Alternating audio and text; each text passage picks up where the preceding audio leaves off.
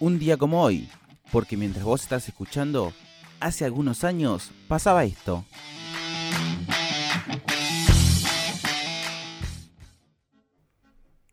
Un 13 de noviembre de 1940, hace exactamente 80 años, se estrenaba la película Fantasía.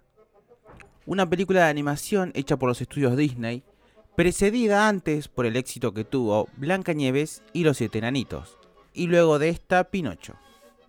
Esta es la tercera película de animación de Disney producida por Walt Disney y, como las anteriores, es reconocida como una obra clásica de la animación. Su composición supuso un gran trabajo experimental, ya que era sin diálogos y cuyo objetivo era ilustrar o acompañar con la animación temas de música clásica. Se interpretaban ocho piezas musicales que acompañaban a siete secuencias de animación. Para muchos es una obra de arte de un género completamente nuevo, un puente entre las artes y una forma de presentar el arte. La banda de sonido, como pueden escuchar, fue grabada usando múltiples canales de audio y reproducida mediante el sistema Fantasound, que hizo que Fantasía fuera una de las primeras películas de exhibición comercial con sonido estereofónico.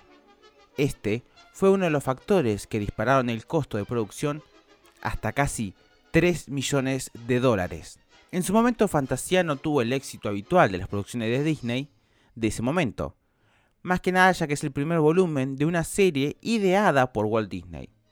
La Segunda Guerra Mundial impidió su estreno en Europa y la escasez de salas preparadas para la reproducción idónea de la película, que era requerimiento del Fantasón, supuso que las recaudaciones de los primeros años fueran bastante discretas.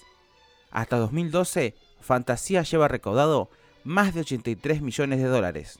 La banda sonora que fue utilizada para Fantasía era Tocata y Fuga de Johann Sebastian Bach, el comienzo, El Cascanueces, El Aprendiz del Brujo, La Consagración de la Primavera, Sinfonía número 6, La Danza de las Horas de La Gioconda, Una Noche en el Monte Árido y Ave María.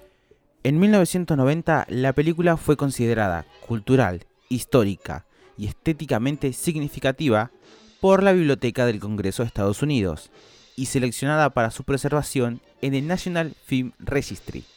Forma parte del AFIS 10, top 10 en la categoría de películas de animación.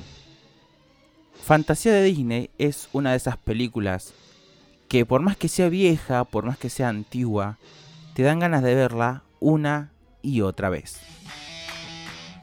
¿Te gustó lo que escuchaste?